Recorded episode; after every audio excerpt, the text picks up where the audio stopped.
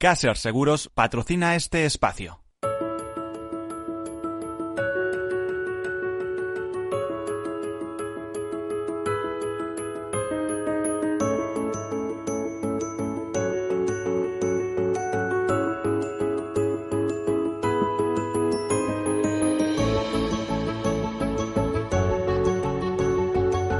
Tercer sector, un espacio para la economía social un programa dirigido por Miguel Benito.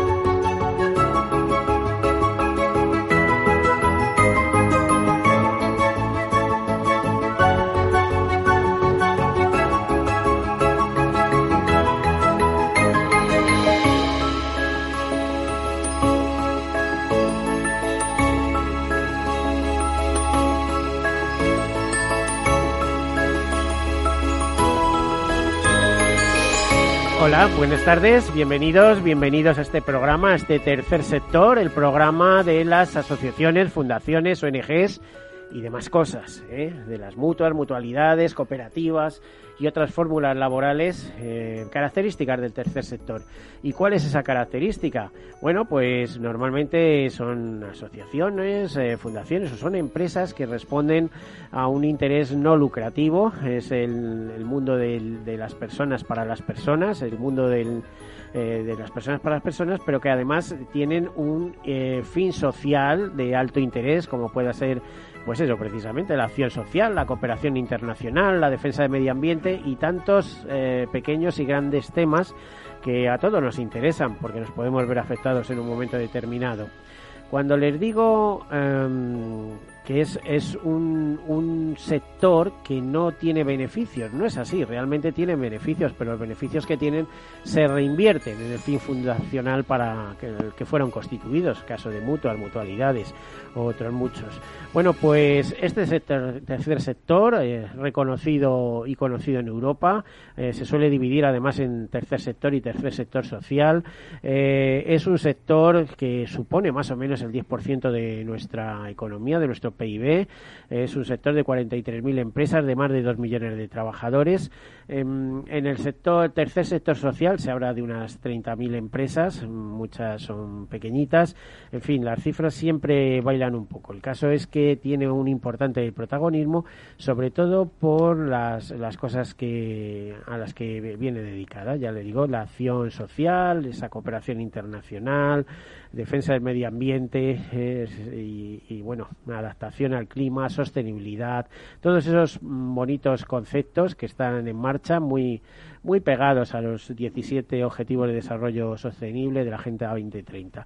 Bueno, pues con, con este programa, que este programa empezó además con esta emisora, eh, rendimos homenaje a todos esos temas y hoy un día un poco especial, como saben ustedes, es el día de la lotería, pero también estamos en unas fechas previas a la Nochebuena y la Navidad que tanto que tanto nos transportan, les diría. Y mm, cuando digo nos transportan, mm, quiere decir que eh, alrededor de todo eso hay unos hechos históricos y una interpretación de esos hechos. Unos hechos históricos que ocurrieron en lo que denominamos Tierra Santa, en Palestina, y una interpretación eh, en el sentido de que, bueno, pues sabemos que probablemente Jesús no nació con los pastores, etcétera, nació en septiembre o una cosa así, pero bueno, eh, la tradición nos ha marcado que celebramos esto en, en, el invierno, en el inicio de invierno, y que realmente pues el día de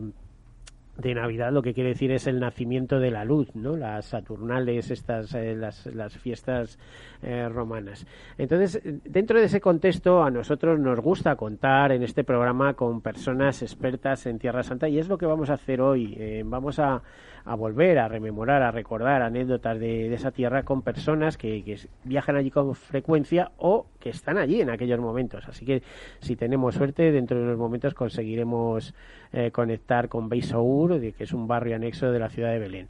Bueno, en el estudio tenemos con nosotros a María José Fernández Martín, que es dama de la encomienda gran oficial de la Orden de Caballería del Santo Sepulcro de Jerusalén. En realidad es la lugarteniente de España Occidental y responsable del voluntariado español de la Orden en Tierra Santa Bienvenida, María José. Buenos días, Miguel. Matiza, matiza, porque te veo haciendo aspavientos. Sí, no, no, no, es, de la lugartenencia de España Occidental, no lugarteniente. Lugarteniente es, es, otra, persona. Es que os organicéis como el ejército, ¿eh? Esto es tremendo. Bueno, eh, realmente los orígenes de la orden son militares, es una orden de caballería. A ver, ¿tú montas a eh, caballo?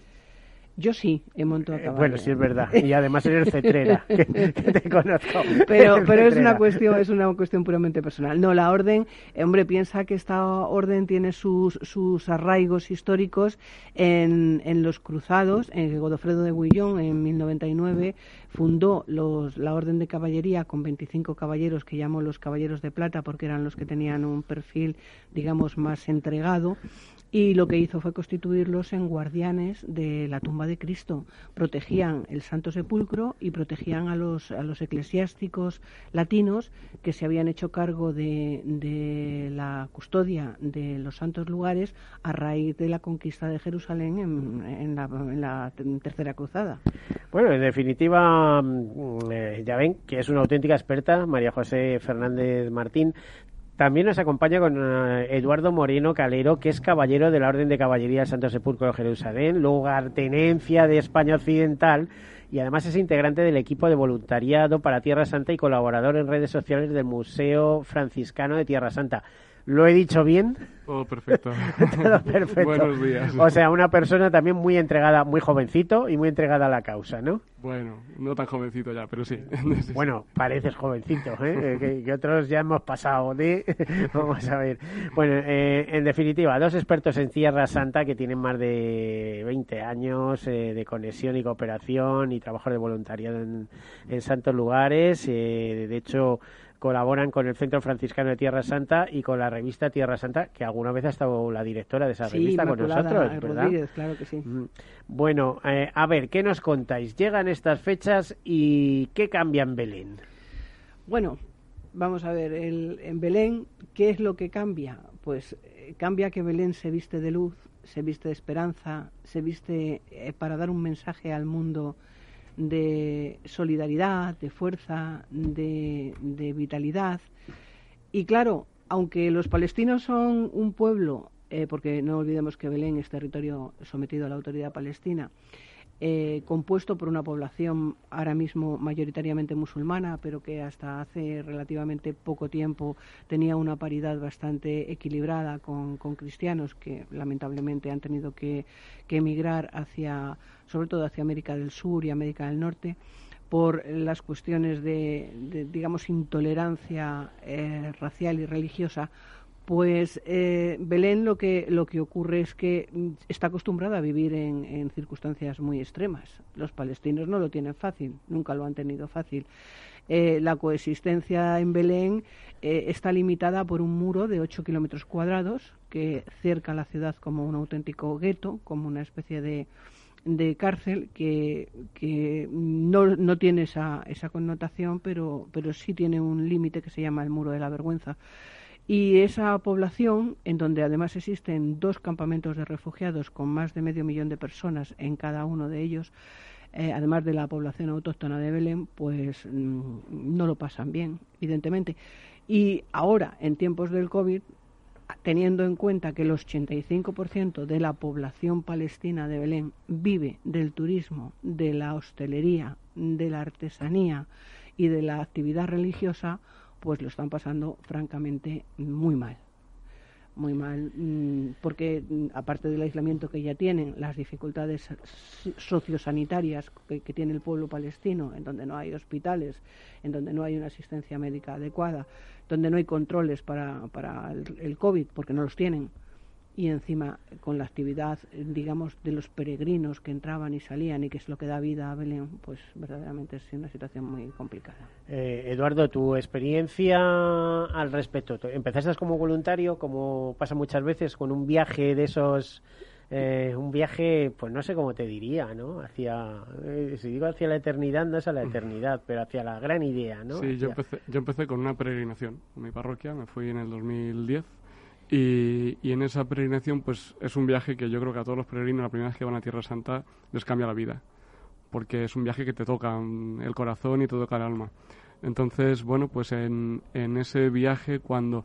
La verdad es que en, ese viaje son 10 días o 12 días, que es todo muy intenso, todo va a una velocidad eh, que no te da tiempo a asimilar, pero sin embargo, cuando ya llegas a casa, la primera vez, es cuando empiezas a asimilar todo lo que has vivido y las vivencias que has tenido, los sitios que has recorrido y lo que te ha impactado cada lugar.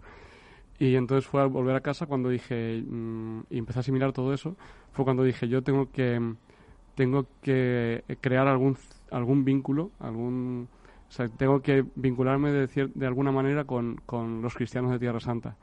Y, y fue ahí, eh, en, esos días, al volver a casa, cuando decidí involucrar, involucrarme con, con esta gente. Entonces empecé a ver cuáles eran las opciones y, a estudiar más sobre Tierra Santa y, bueno, ahí descubrí la Orden del Santo Sepulcro y vi cómo funcionaba y a través de ello vi que era lo que más ajustaba a lo que estaba buscando, que es em, crear ese vínculo, eh, mm, ¿cómo decirlo? Ese vínculo eh, continuado y seguido durante, durante toda mi vida con, con Tierra Santa. Yo además, además eh, diciendo, continuando un poco lo que, lo que estaba contando María José, yo también destacaría que, bueno, Belén es una ciudad que vive todos los días la Navidad. O sea, todos los días del año vive la Navidad. Eh, entonces, con ese va y ven de, peregrinos que tienen habitualmente. Pero sí que es cierto que el otro día, eh, bueno, yo pude seguir la, retransmisión del encendido de las luces del árbol de Navidad de la Plaza del Pesebre y hacen un concierto y es una, digamos que es, su día de fiesta para ellos allí, eh, uno de los días de fiesta, y llama mucho la atención cómo esa Plaza del Pesebre estaba totalmente vacía. O sea, estaba el escenario, todo lo hacían en directo, pero no había nadie. Y yo decía, madre mía, esta gente que vive, como decía María José, el 85% de la gente de, los peregrinos, ¿cómo lo tiene que estar pasando? Porque es que, es que estaba vacía la plaza, vacía.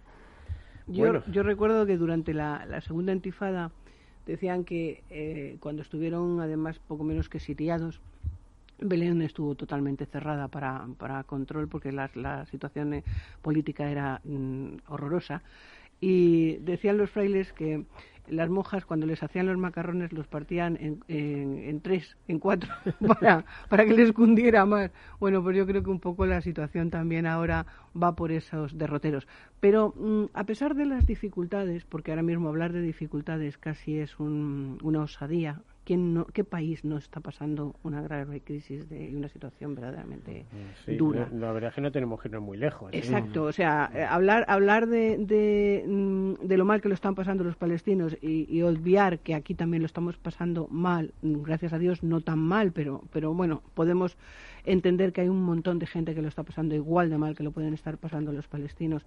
Eh, por eso el mensaje de, la Navidad de Belén no es un mensaje de, horror ni un mensaje de, tristeza, tiene que ser un mensaje de, auténtica esperanza y de auténtica alegría porque eh, lo que rememoramos o lo que de alguna manera Belén lanza al mundo es el mensaje de que se puede renacer, se puede volver a empezar, se puede hacer un mundo mejor, que cada año hay una oportunidad de ser conscientes de que todos, que toda la humanidad tiene el deber y el derecho de luchar por un mundo mejor. Y ese es el, verdadero mensaje que, podemos lanzar. Bueno, aparte de las connotaciones históricas, imagino que también eh, interviene mucho la fe, ¿no? En mm. estas cosas. Me ha hecho gracia cuando decías eh, que estuviste en Tierra Santa, que no te parece eso. Yo también estuve, me acuerdo, con, con vamos, con la parroquia de Estoy hablando del año 96, si mal no recuerdo, con la parroquia de ese pueblito de la Sierra Oeste que me alberga más de la mitad del año, como aquel que dice. Y sí, todos los días había misa para el que quisiera ir, ¿eh? había que se quedaba fuera, porque además cada, cada día era en un sitio, ¿no? Hoy en el Monte de los Olivos, hoy eh, junto al lago Tiberiades, en fin, siempre. Pero yo recuerdo como anécdota eh, que fue uno de los viajes eh, más divertidos y entrañables en ese sentido por la gente que íbamos y por la forma de interpretar eh, las cosas, ¿no? O sea, el ir a visitar la, la tumba de David, por ejemplo, que había que ir cubiertos, entonces las mujeres rápidamente suelo y, y los hombres, pues como no llevábamos a lo mejor nada, pues nos pusieron allí una especie de casquete de flanel chino el mandirano. Ah, no, la kipa es... Sí, pero, pero que era de cartón, o sea, era una, cosa que, que, terminamos todos partidos de risa y con el respeto debido, por supuesto, eh, etcétera. Es decir, que o, el hecho de, de, estar un sábado, un sabaz allí en un hotel Meliá y ver el ascensor que hacía unas cosas locas, o sea, subía y bajaba solo, o sea, allí no, ni, ni siquiera nadie controlaba el ascensor, había que cogerlo al asalto, cosas de esas. Eh, la verdad es que pintoresco hasta decir basta, ¿no? ¿Eh? Y luego ya la fe, pues allá cada uno, ¿no? Claro, nos llevaron a donde fue teóricamente la cueva del nacimiento de Jesús. Eh, sí, eh, por cierto, he leído noticias en el, sobre el sepulcro últimamente que estaban haciendo reformas y etcétera, ¿no? Bueno, las hicieron hace cuatro años, tres años, eh, y ahora, pero bueno, están pendientes, están haciendo Van por fases, ¿no? Claro, es que piensa que una basílica bizantina, que sobre la que se construyó, y sobre la que está construida una basílica cruzada, sobre la que está construida eh, las, las modificaciones que se hicieron bajo el Imperio Otomano, eh, que tiene componentes de tipo latino, por otro lado componentes de tipo bizantino, por otro tipo componentes de tipo ortodoxo, armenio, aquello, mover una piedra, eje... Bueno, claro, ya todo eso le sumamos el famoso status quo, que es como la balanza en la cual se mueve todo, pues hace que sea todo mucho más difícil. Eh, hace poco, sí, hace un par de años o tres, eh, consolidaron la estructura de, de, la edícula, que era lo que amenazaba ruina prácticamente, y ahora hay un proyecto para cambiar todo el suelo de, de la zona de la anástasis, que también para llegar al acuerdo de cambiar el suelo ha, sido un trabajo largo y tedioso. Y que, y que yo me opongo, me opongo si me piden una opinión. Porque, ¿Y eso por qué? Pues porque es, verdad que el suelo está ruinoso, que se, se desmorona a cachitos, eh, cachitos que por cierto los peregrinos agradecen muchas veces enormemente como recuerdo. Pero es que es, mm, estamos hablando de, de, mover un suelo que se, que se puso en, en, en, el, en el año 1000. Entonces, eh, cada piedra, eh, las paredes que están eh, talladas con, cruces de caballeros cruzados y de peregrinos armenios, que están labradas, que, que, o sea, cada, cada centímetro cuadrado de, esos lugares es que te cuenta historias, te cuenta, allí quedó mm, cada peregrino o cada caballero que, que, que labraba una cruz, que mandaba labrar una cruz, dejaba una dedicatoria de su vida a los santos lugares. Imagino que además las piedras igual irían marcadas con esas, marcas de cantero, ¿no? Evidentemente, evidentemente, sí, mm, claro, sí, sí. Eh, lugares en donde eh, estuvieron enterrados los reyes de Jerusalén, que luego han sido modificados, que no se sabe dónde fueron, si no se sabe si están en las paredes, si están en el suelo, o sea, tocar algo de allí representa mover tantas cosas de la historia y sobre todo de, las posiciones de los diferentes eh, cristianos que, hay que tener mucho cuidado con lo que se hace en un sitio porque porque afecta al que al que está al lado ¿no? Mm. entonces es complicado bueno estamos intentando contactar con Fray Manuel Domínguez Lama el padre franciscano de, que está en Beisaur en, el campo de los pastores en el campo de los pastores ¿no? el santuario campo de los pastores pues chicas, no lo conseguimos, aunque están aquí desde el equipo técnico. Ah, me dicen que sí. Eh, eh, don Fray Manuel, eh, buenas tardes. Fray Manuel. Sí, buenos, buenos días o buenas tardes. Buenos días o buenas tardes, efectivamente. Bueno, gusto de escucharle. ¿Cómo está, cómo luce en un día como hoy, este 22 de diciembre, el campo de los pastores? ¿Eh? Pues, eh, aquí tenemos un sol espléndido, un sol espléndido, no hace tanto frío como ayer por la noche y estamos pues con todos los preparativos para celebrar dentro de un par de días la, Navidad del Señor. ¿Y cómo la celebran? ¿Cómo van preparando ese momento que para mm, todos los que estamos aquí en, en España o en otro o en cualquier otro país europeo, América, etcétera, eh, tenemos los ojos puestos en lo que pase allí, por lo menos, eh, como siempre digo, como referencia histórica, como, como momento que, que impacta en nuestras vidas, que, que, nos, que nos está diciendo algo, que nos señala algo.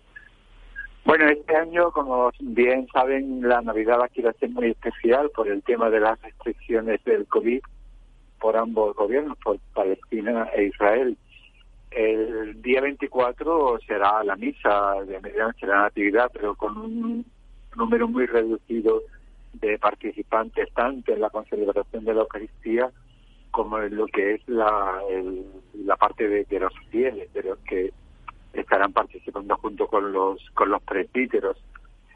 También aquí en el campo de los pastores, de los más de 100 grupos que habría en un año normal, tenemos muy pocos, no, llegamos a, a, 10 grupos por las, restricciones para evitar el, contagio. Lo estamos preparando pues con muchísima ilusión, con mucha alegría, porque aunque haya poquita gente, el Señor nace y celebramos su nacimiento. Estamos preparando la ruta de los pastores, la iglesia de, de Barlucci, dejándolo todo preparado para la misa de medianoche aquí en el campo, que este año ha presidido el año pasado el nuncio apostólico. Hay también un grupito que vendrá a las 11 de la noche de las hermanas del Verbo Encarnado con sus sacerdotes. Y mire, todo eso provoca una ilusión grande porque de encontrarte sin ninguna persona, sin ningún peregrino, a encontrarte a grupitos pequeños de personas que quieren celebrar aquí la Eucaristía en esa noche tan maravillosa en la que nos hemos estado preparando el asiento aquí en el campo de los pastores para recibir de nuevo el anuncio de que Dios ha nacido, verdaderamente estremece, emociona e impacta porque seremos muy poquitos, pero desde luego seremos, eh, estaremos llenos de, de la alegría y de la fe que, que provoca la Navidad. Fray Manuel, eh, mire, nos vamos a tener que ir de publicidad, si no, y, comunicaciones comerciales. Si no le importa, eh, le volvemos a llamar o, se mantiene el teléfono como sea, por, para que queremos seguir manteniendo esta conversación. En el estudio estamos con María José Fernández Martín, que me consta que es su gran amiga. Buenos días, Fray Manolo. y con Eduardo Moreno Calero, que imagino que también le conoce, que ya sabe que es caballero del Orden de Caballería. Hola, buenos días. Pues, Hola, buenos días, buenos días, va a hacer? Bueno, pues eh, hacemos una breve pausa, enseguida continuamos. Hasta ahora.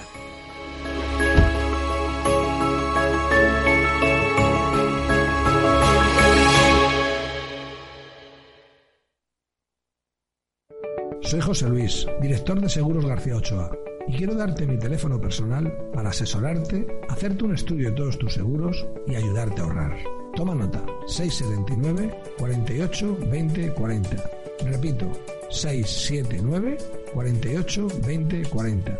Mi compromiso, estar más cerca de ti. José Luis García Ochoa, Premio Empresario del Año Fedeto 2019. Seguros García Ochoa, comprometidos con las personas. Tu radio en Madrid 105.7, Capital Radio. Memorízalo en tu coche. Disfruta de la mejor cocina gallega en Montes de Galicia. Todo un clásico moderno en el barrio de Salamanca. Disfruta de la variada dieta atlántica, de las mejores carnes y pescados tratados con respeto y transparencia y regados con una de las mejores bodegas de la zona. En grupo, en familia o en pareja, Montes de Galicia te ofrece el espacio perfecto en cada ocasión. En forma de U, como una V, V doble, una L, signo de Nike. Sopa de letras. ¿Cómo será la recuperación tras la pandemia? ¿Qué escenario dibujan los principales expertos de la economía española? La evolución global de la curva de la propagación de la pandemia es preocupante. Es preocupante. Los posibles escenarios económicos en Capital Radio. En el restaurante Gaztelubides somos rigurosos con la selección del producto para crear recetas imaginativas que acompañamos de una bodega generosa y brillante y de nuestra magnífica terraza durante todo el año. Restaurante Gaztelubide, carretera de La Coruña, kilómetro 12200, La Florida. Teléfono 91 372 8544. Una recomendación del programa gastronómico Mesa y Descanso.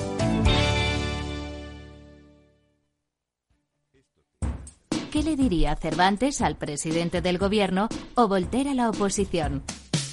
Descúbrelo junto a toda la actualidad cultural en el Marca Páginas, en Capital Radio, los viernes a partir de las 8 de la tarde. El Marca Páginas, con David Felipe Arranz, porque la cultura también puede ser divertida.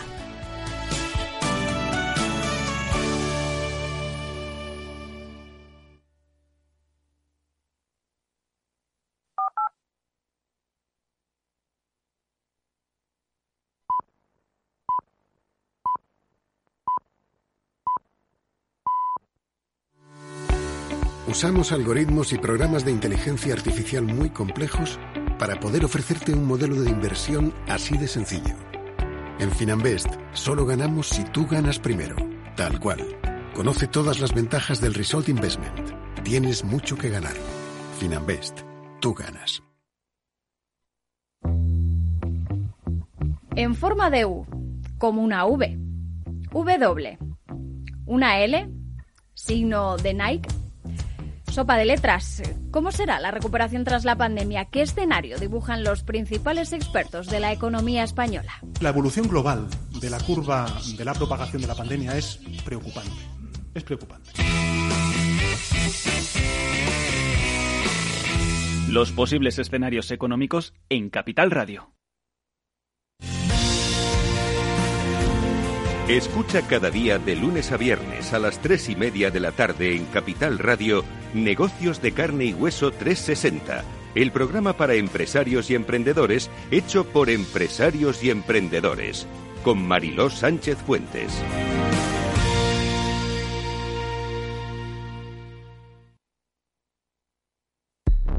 ERTES, ERES, teletrabajo, conciliación, reforma laboral, horario flexible, temporalidad. Nuestro país tiene una tasa de paro muy elevada y la tasa de temporalidad es también muy alta. Todo ello tiene un elevadísimo coste económico y social que no nos podemos permitir. Las claves de la vuelta del trabajo en Capital Radio.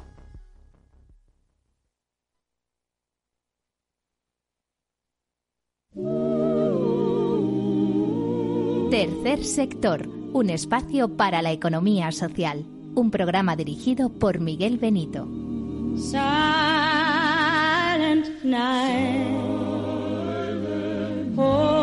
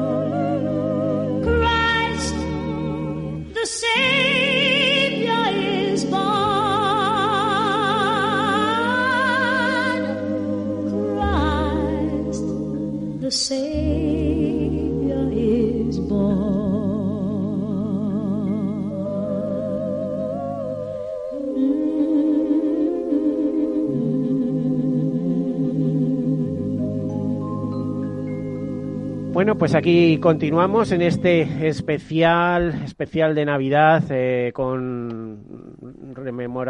con, eh, con semblanzas sobre Tierra Santa Estamos hablando con Fray Manuel Domínguez Lama desde Beijaur, eh, barrio anexo a la ciudad de Belén, del Santuario del Campo de los Pastores. Y tenemos acompañándonos en el estudio a María José Fernández Martín, eh, dama de encomienda de la Gran Oficial de la Orden de Caballería Santo Sepulcro de Jerusalén. No digamos más. Y Eduardo Moreno, lo mismo, pero en su condición de caballero. Eh, Fray Manuel, sé que es usted una persona muy ocupada, ¿no?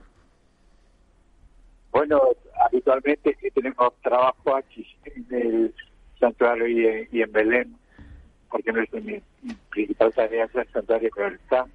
En el santuario genera con muchas relaciones, gente que viene, grupos con los que también trabajamos, ONG con las que colaboramos a la medida de lo posible con nuestro espacio, ofreciendo, eh, colaborando con alguna enseñanza, algo sobre Tierra Santa, alguna pequeña formación. Y entonces sí, nuestra vida suele estar bastante ocupada, sobre todo con los peregrinos. Cuando no hay peregrinos surgen otras preocupaciones y otras tareas. Eh, le iba a decir, además de ocupada, preocupado por la situación que se vive allí, que nos narraba un poquito María José Fernández Martín, de, bueno, de desastre económico con todo lo que influye sobre la zona. Sí, sí, sí es, es, es muy preocupante porque en Belén, la, la Belén, Betsaúr, Bechala, mm, todo está volcado hacia el, turismo, los peregrinos. Entonces, claro, es una economía tan dependiente para los cristianos, siempre hablo desde los cristianos, una economía tan dependiente del turismo que, claro, tengan en cuenta que el 32% de los cristianos trabajan en el sector del turismo los conductores de coche, los camareros, los limpiadores de los hoteles, los que están en los restaurantes, los que están en las tiendas de recuerdos, eh, todos son cristianos. Claro, como se han visto de golpe y porrazo todo cerrado, pues no se ve ahora mismo ninguna perspectiva porque los peregrinos van a tardar en, en llegar, ¿no? Y claro, desde el mes de abril, sin peregrinos, los hoteles cerrados, las tiendas cerradas, el, todo cerrado, como por ejemplo puede ser aquí en Belsaur, donde los restaurantes, los hoteles, todo está cerrado. Y cuando voy por las tardes a, Belén, muchísimas tiendas cerradas. Entonces, claro, los cristianos ahora mismo están en una situación mm, bastante complicada, en el sentido de que si pudieron vivir de los ahorros, los ahorros han terminado en estos meses entonces ahora la crudeza de, la vida se, se ve y se percibe y se nota, ¿no? ¿Cuál es el gran problema que trae consigo todo esto?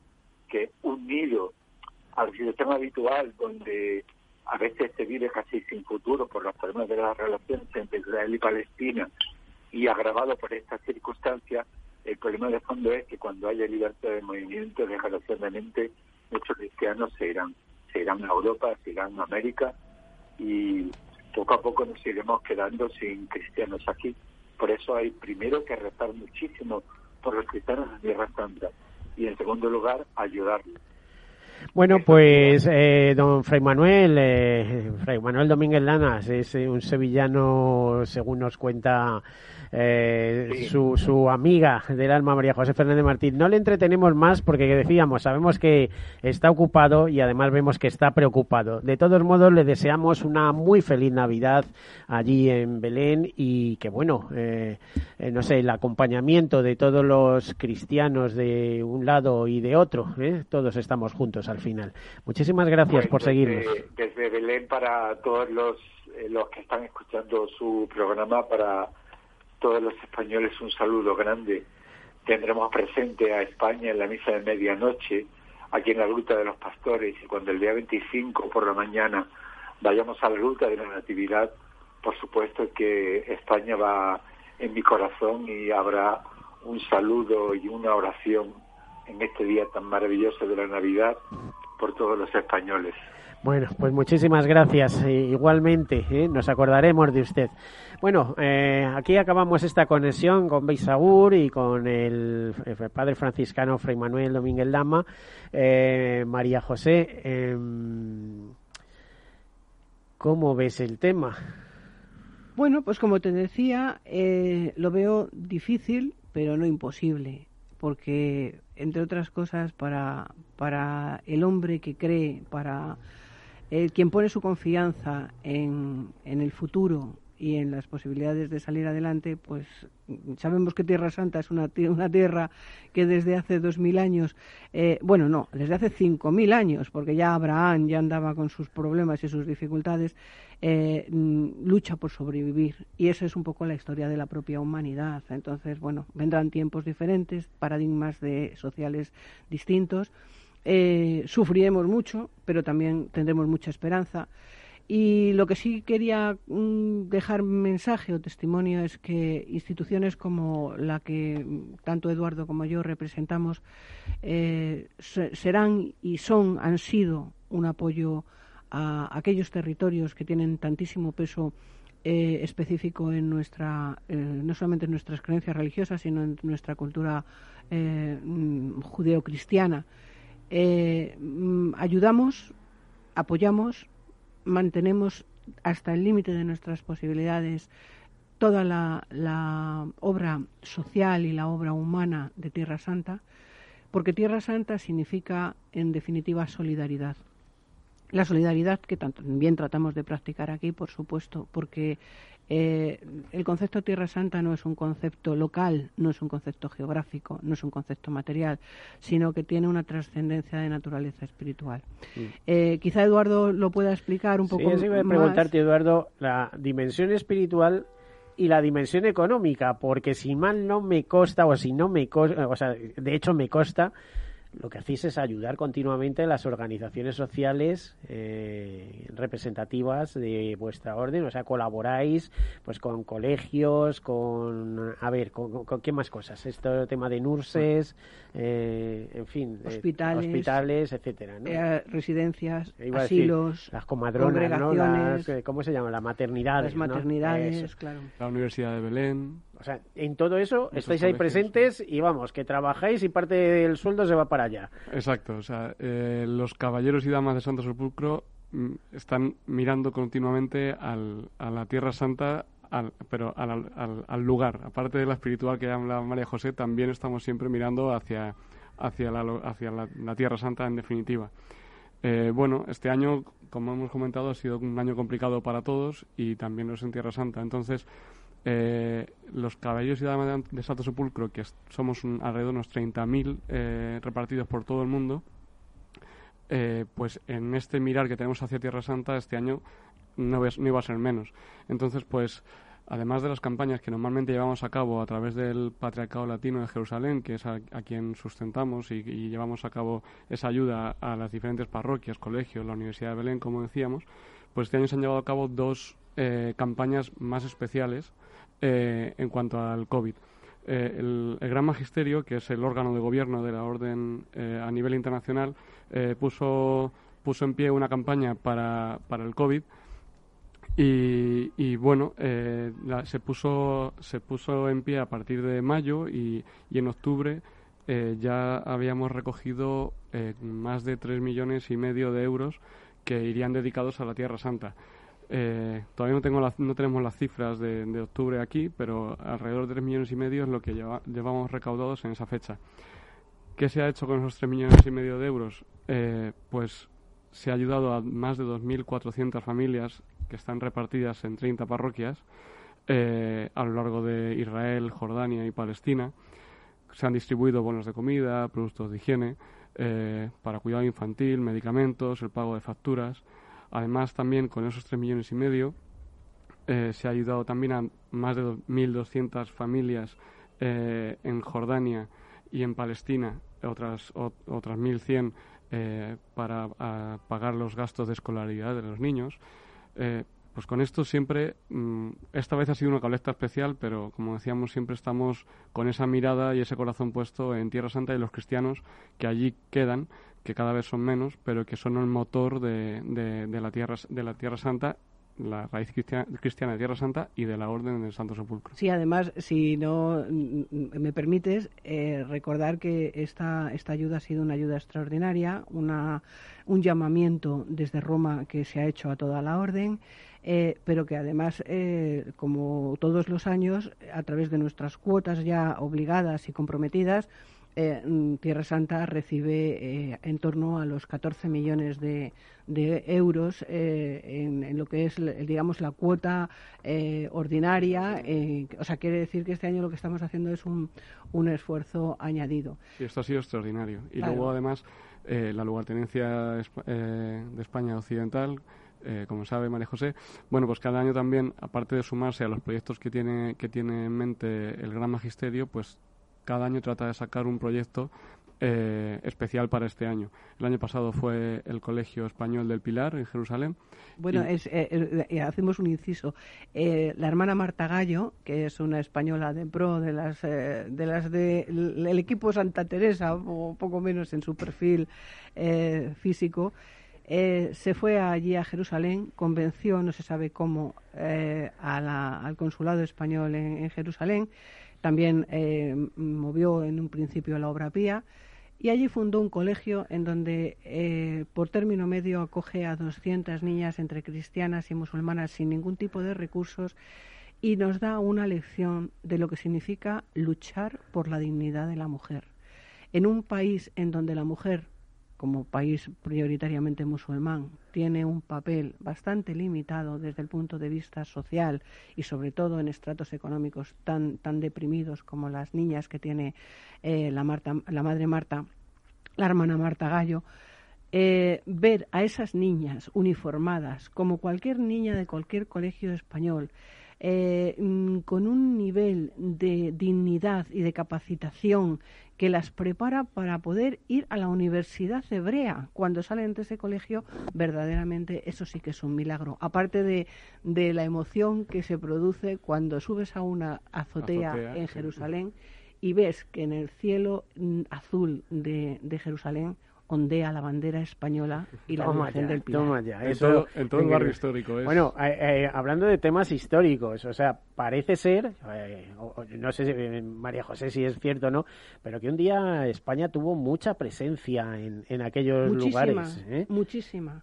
Mucha no, muchísima. Muchísima, que luego nos fueron desplazando, ¿no? Creo que ahora son... la obra pía, desde los reyes católicos hasta Carlos III, eh, mm, fue, digamos, que el primer benefactor, todos los reyes de España han sido los grandes benefactores de Tierra Santa. Bueno, y no solo, y no solo eso. Eh, a, lo largo, o sea, a finales del siglo XIII, a, través de Sancha de Mallorca, que algo tiene que ver con, con España, eh, fue la persona que consiguió para, para los católicos, para los franciscanos allí, eh, tener lo que es ahora el convento de San Salvador, que es la sede central de la custodia franciscana de Tierra Santa, el cenáculo, todo eso lo consiguió eh, Sancha de Mallorca a través de la diplomacia. Bueno, eh, la verdad es que es emocionante eh, hablar con, bueno, pues antes hablábamos con el padre franciscano Fray Manuel desde el campo de las Naciones y fíjate, ahora vamos a contactar también con el padre franciscano Fray Aquilino Castillo, que pertenece a la custodia franciscana de Tierra Santa en el santuario de Befagé. Befagé. bueno, eh, que por lo visto es una población... La casa de los higos. La casa, ¿Eso es lo que quiere decir? Pues es una casita que está cerca de Betania, eh, muy cerca también de Jerusalén, eh, y de ahí parte eh, todos los años la procesión del Domingo de Ramos. Desde allí salen casi 100.000 personas caminando a Jerusalén todos los años para celebrar el inicio de la. este año estamos en un estamos en el este capítulo de este anécdotas, Estamos en el capítulo histórico. eh, padre Aquilino, Fray Aquilino, ¿está escuchándonos? Sí, aquí estoy escuchando. A ver, cuéntenos buenos, días. buenos, buenos días, sí, lo más importante, efectivamente, feliz Navidad, buenas tardes. Le iba a decir, eh, ¿cómo, ¿cómo se vive en la distancia? Porque creo que ahora está en, en algún pueblo de Madrid, en una población de Madrid, pero siempre con un ojo puesto en Tierra Santa. ¿Cómo, cómo se ve desde aquí en perspectiva a Tierra Santa? ¿Con ganas de volver por allí? Pues eh, la verdad es que os podéis imaginar, yo he estado allí 20 años viviendo y este año la Navidad me toca aquí en casa, como bien dices, en el sur de Madrid, en Titulcia, que es mi pueblo natal. Eh, aquí estoy y desde luego unido a Santa. Eh, aquí desempeño también lo que el custodio me manda en obediencia como representante legal suyo, representante legal de la custodia en España, también con nuestra revista de Tierra Santa, soy el administrador, el vicedirector y, pero por supuesto el corazón y los ojos puestos en Tierra Santa. Entonces, eh, para mí es una Navidad atípica como para todo el mundo. Eh, un poco triste si nos centramos en lo que ha sido la tradición de la Navidad en Belén, porque eh, lógicamente era una fiesta que incluso para musulmanes, para judíos, era muy significativa. El Estado de Israel adornaba todas las calles de acceso a Belén, estaban iluminadas, preciosas. Y después, el día 24, pues los patriarcas, cuando hacen el ingreso en Belén, pues son acompañados primero con la policía israelí, con sus motos delante del, coche del patriarca, hasta llegar al monasterio ortodoxo de Mar Elías, de San Elías Profeta, donde los alcaldes de Beit de Beyala, esperan la comitiva, saludan al patriarca, y desde allí Israel ponía su guardia montada a caballito también custodiando esa entrada hasta Belén, donde estaba la policía palestina, también a caballo, hasta otro lugar donde empezaba la plaza de la estrella, perdón, la calle de la estrella, que es una, una calle que restauró la cooperación española, porque la presencia española, pues bueno, siempre ha sido eh, plurisecular, como estabais diciendo antes, siempre ha estado allí, seguimos allí mm, un poquito con menos cantidad, pero yo creo que también intentando dar igual calidad y desde ahí el patriarca entraba en la basílica. Este mm. año va a ser un poquito diferente porque, por supuesto, la gente no puede estar en las calles. Eh, pensad que toda Jerusalén, gente de Hebrón, gente de, todas las aldeas alrededor de Belén, iban a Belén. Y los mismos belemitanos. Entonces, podíamos encontrar allí como 70.000, 80.000 personas distribuidas por la calle y la plaza del pesebre esperando al patriarca. A ver, eh, Fray Aquilino, ¿cómo, cómo, mm, a ver, ¿cómo un padre franciscano contempla eh, eh, a esta orden de caballería del Santo Sepulcro en Jerusalén? Y se lo digo para que me haga eh, su crítica sincera, porque claro, los tengo yo aquí y van a decir, no, no, nosotros somos maravillosos, ¿no? Pero, a ver, como una persona imparcial y objetiva como usted, ¿qué piensa?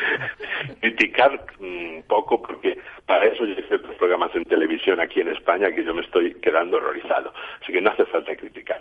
Pero yo les voy a puntualizar un poquito históricamente. Históricamente, porque es muy importante recordarlo todo. La Orden de Caballería del Santo Sepulcro es una orden soberana, es una orden soberana militar. Ellos también tienen su grado de consagración, porque también son personas que rezan, que oran por los cristianos de Tierra Santa, sobre todo. Pero hay que recordar que eh, era una orden que estaba ligada a la custodia de Tierra Santa. Era el padre custodio el que nombraba a esos caballeros.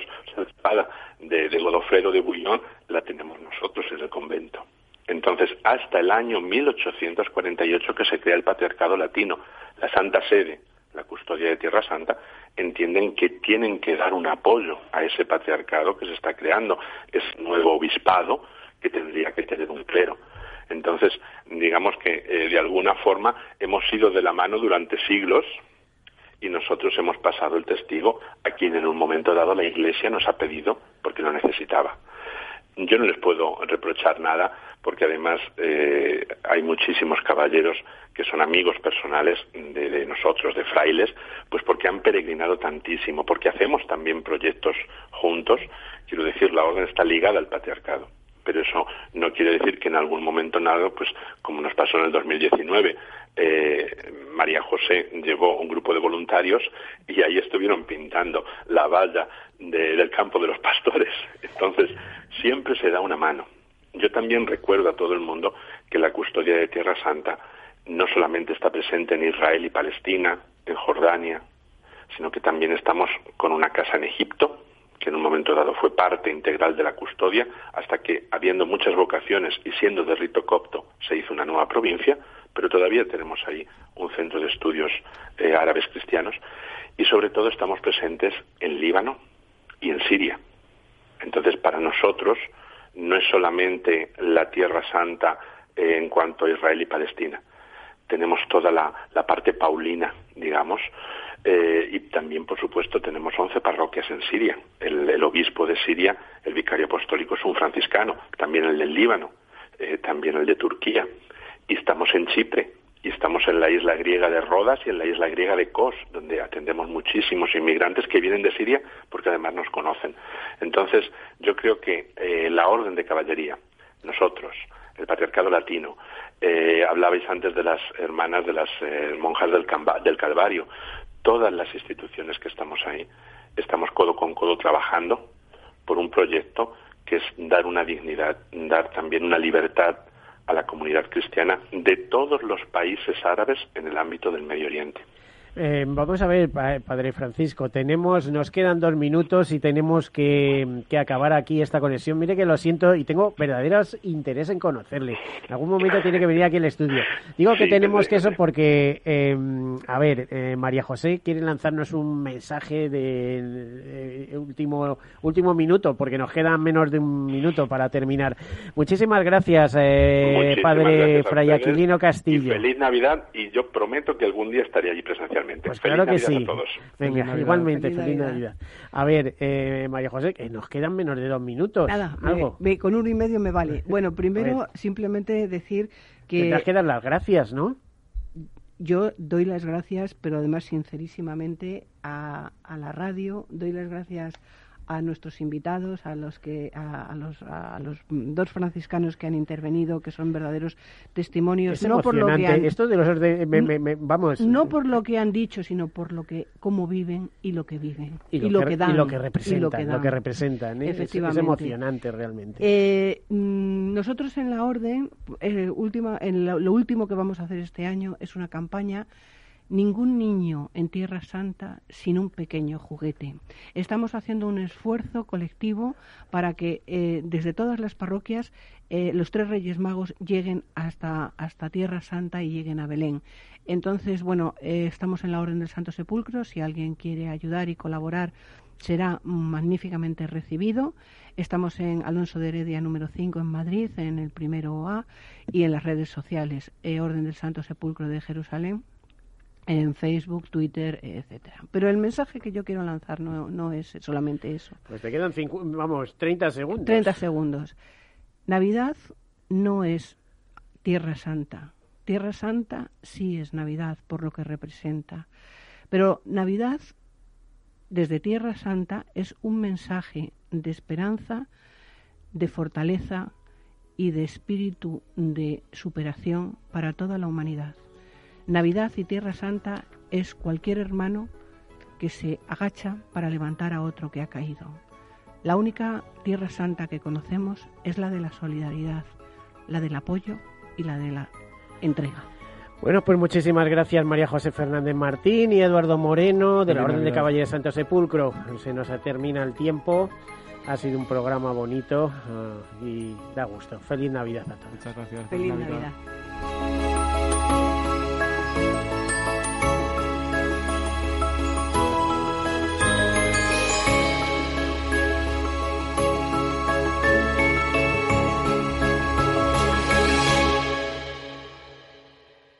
Caser Seguros ha patrocinado este espacio. ERTES, ERES, teletrabajo, conciliación, reforma laboral, horario flexible, temporalidad. Nuestro país tiene una tasa de paro muy elevada y la tasa de temporalidad es también muy alta. Todo ello tiene un elevadísimo coste económico y social que no nos podemos permitir. Las claves de la vuelta del trabajo en Capital Radio.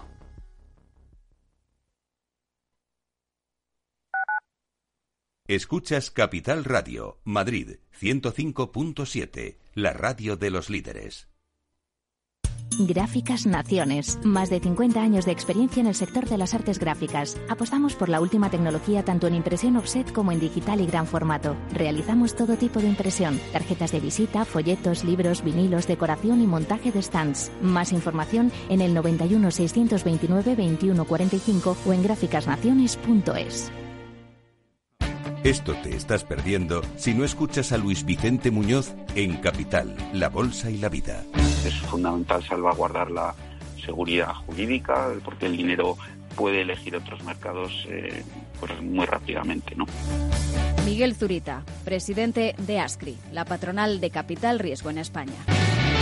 No te confundas. Capital, la Bolsa y la Vida con Luis Vicente Muñoz, el original. Nos gusta que las personas tengan opinión propia. Quienes aquí hablan también expresan su propia opinión. No representan la opinión de Capital Radio.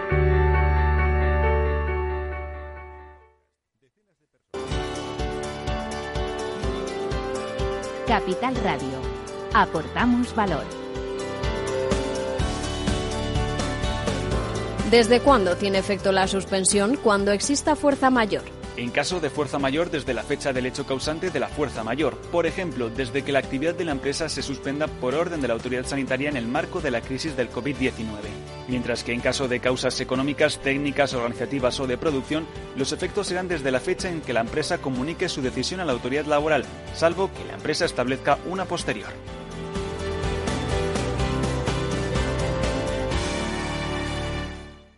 Capital Radio. Siente la economía.